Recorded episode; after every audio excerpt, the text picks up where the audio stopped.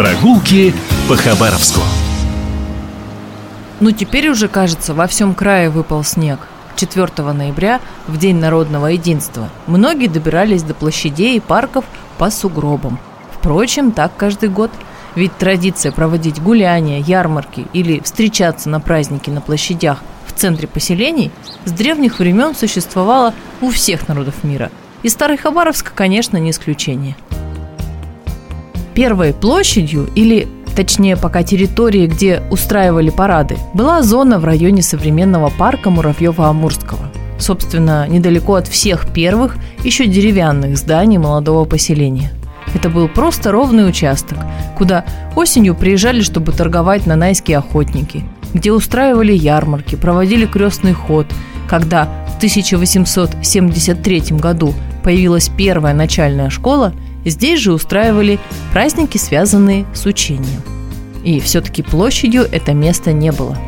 Пока в 1886 неподалеку, на возвышении, не начали строить Успенский собор. Первые градостроительные планы не предусматривали создание площади на вершине Средней Сопки, но храм получался величественным. Власти решили, что территория вокруг должна соответствовать ту пору еще не было в Хабаровске ни особняка Плюсниных, где ныне расположена краевая библиотека, ни обзорной площадки, ни мощенной дороги. Впрочем, город рос и быстро развивался. И это место стало центром уличной культурной жизни. Парады и праздники проходили теперь исключительно перед главным храмом города. Но сегодня любой хабаровчанин скажет, что главная площадь все-таки там, где расположено здание правительства, а неподалеку медицинский университет и Академия государственной службы. Это, конечно, площадь Ленина.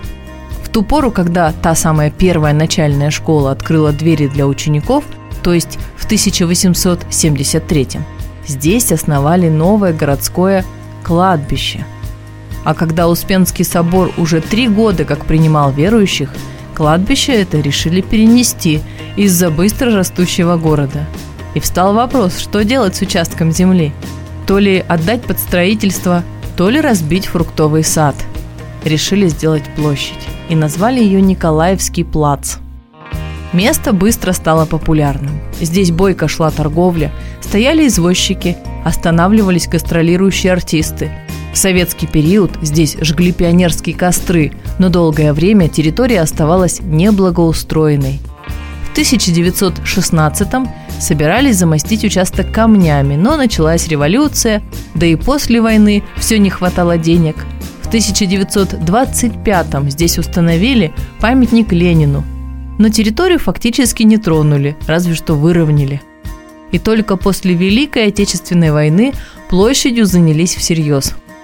1950-м она приобрела уже известные нам очертания, а в конце прошлого века стала такой, какой мы видим ее сегодня. Третье знаковое место – площадь Славы. Ее открыли 9 мая 1975 года.